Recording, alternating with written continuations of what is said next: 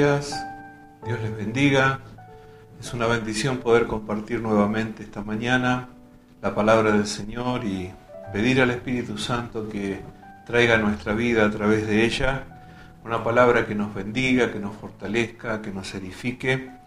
Y quiero compartir hoy Salmo 135, algunos versículos de este salmo que dice así, Alabad el nombre de Jehová, alabadle siervos de Jehová.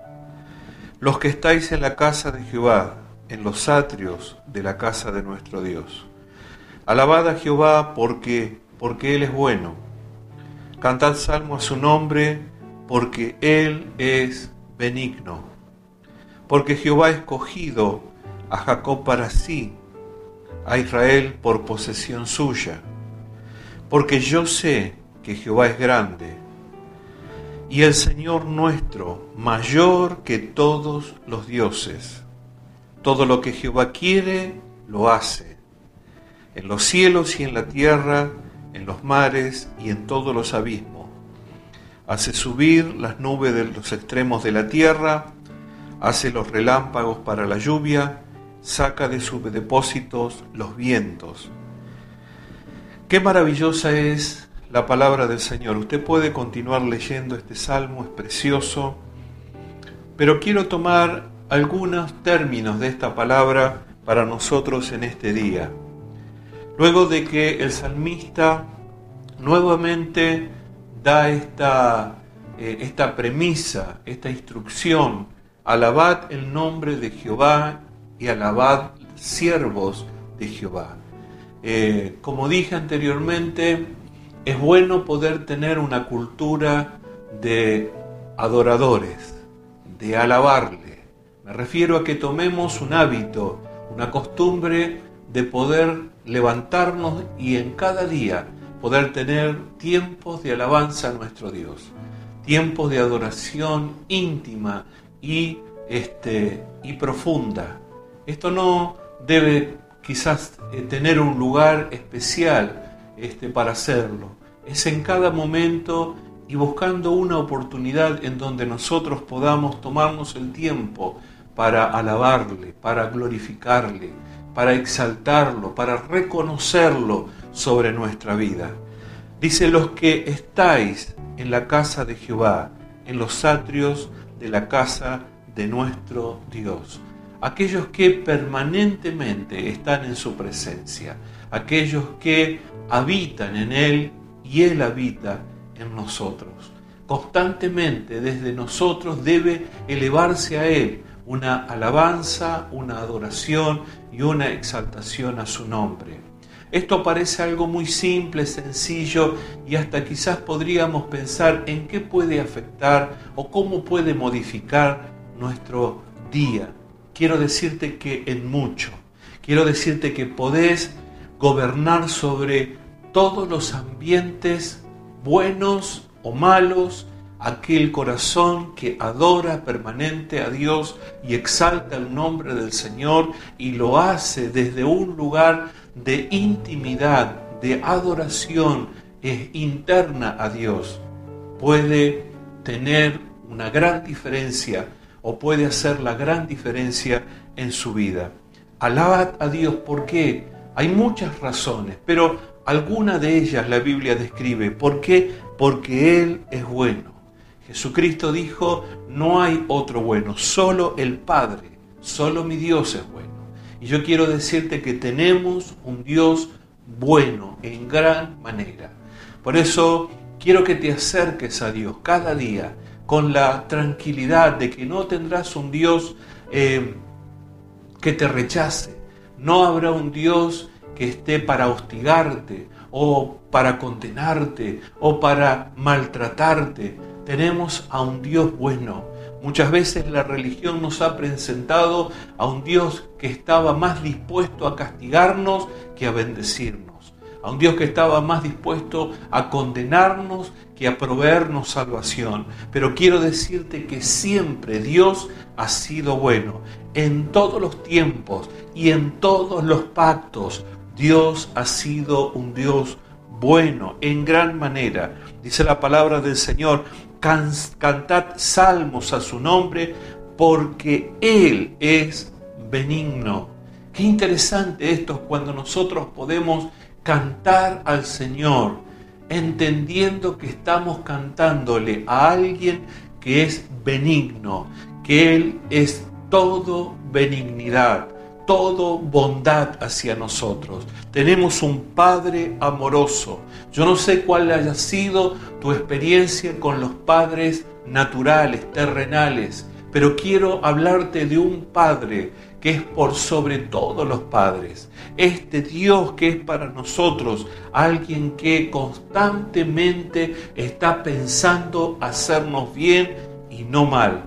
Por eso quiero darle gracias a Dios y darle gracias a Él porque ha sido bueno conmigo. Y puedo decir esto desde la experiencia, desde la vivencia. Este Dios quiere ser un Dios benigno para contigo, bueno para contigo. Dice la palabra del Señor, porque Jehová ha escogido a Jacob para sí, a Israel por posesión suya.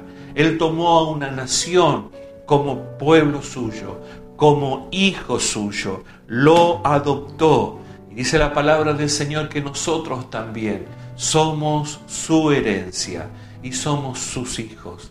La palabra del Señor hoy nos dice que somos el real sacerdocio, que somos la nación santa, la nación escogida, comprada por Él. Qué privilegio tenemos los hijos de Dios, saber que Él nos escogió a nosotros, no nosotros a Él. Él nos amó a nosotros, no nosotros le amamos a Él. Él nos amó y nos escogió primero. No importó la situación en la que usted y yo estábamos. Él nos vio aún en nuestro dolor, en nuestra miseria, en nuestra escasez, en nuestra pobreza, aún en nuestro pecado, y nos amó con amor eterno. Y nos escogió para sí, y nos escogió para que seamos posesión suya. Quiero darle una buena noticia. Usted pertenece a Él. Él es su dueño, Él es su Señor.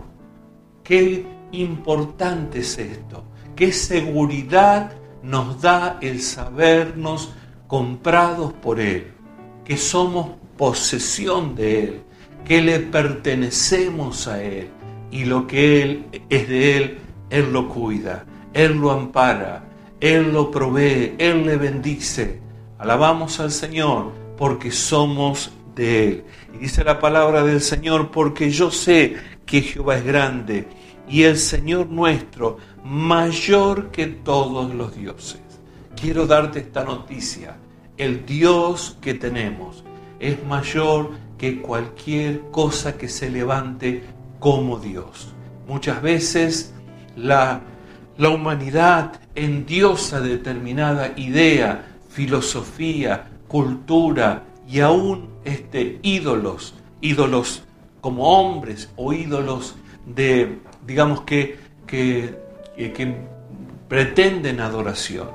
Quiero decirte que el Dios que nosotros tenemos es por sobre todos los dioses. Tu Dios es lo más grande, es un Dios bueno, es benigno. Dice la palabra del Señor, todo lo que Jehová quiere, lo hace. Esto es tremendo. No hay cosa imposible, difícil, que Dios no pueda hacer. Todo lo que Jehová quiere, lo hace. Yo creo que Él quiere hacerte bien. Dios quiere siempre bendecir. Dios quiere siempre lo mejor para ti. Dios quiere tu salvación. La escritura dice, porque de tal manera nos amó de tal manera amó al mundo que entregó a su unigénito, a su único hijo. Lo entregó por usted, lo entregó por mí. ¿Quién hace algo como eso? Pero Él lo hizo. Y lo hizo porque Él es bueno, porque nunca quiso nuestra destrucción ni nuestra perdición. No quiere el bien no quiere, perdón, el mal del hombre, sino que Él quiere el bien de la humanidad. Y termino con esto, dice la escritura, hace subir las nubes de los extremos de la tierra, hace los relámpagos para la lluvia, saca de los depósitos los bienes, eh, los vientos, perdón. Lo que dice que está en control también de todo lo que es la naturaleza. Toda la vida depende de Dios. Y aun cuando el hombre, este, digamos así, se, se, eh, procure destruir lo que Él creó, Dios está en control aún de todas esas cosas. Aún la naturaleza le sigue respondiendo y obedeciendo. Dice la escritura, Él hace subir las nubes de los extremos de la tierra. Él hace que los relámpagos vengan para que luego las lluvias desciendan. Él saca de los depósitos los vientos. Qué impresionante es nuestro Dios. Qué grande es nuestro Dios. Qué poder sobre todo poder tiene nuestro Dios. A Él nosotros le adoramos y a Él le servimos. Quiero decirte en esta mañana que no hay nada imposible para Dios. Él lo que quiere lo hace. Todo lo que Jehová quiere lo hace. Y quiero desafiarte en esta mañana. Quiero decirte que esa oración, esa petición, esa necesidad que hoy le estás presentando al Señor, tiene respuesta afirmativa, tiene respuesta positiva de parte del Señor. Si nosotros pedimos y pedimos conforme a la voluntad de Dios, pedimos y pedimos bien, no para malgastar, no para derrochar en nuestros deleites, sino que pedimos de acuerdo a su voluntad, todo lo que Jehová quiere, lo hace. Toma esta palabra, te bendigo con ella y te pido que hoy camines en esta fe, que camines en esta convicción, que camines en esta determinación. Alaba el nombre del Señor, quienes los que servimos a Dios y los que esperamos en Él. Dios te bendiga.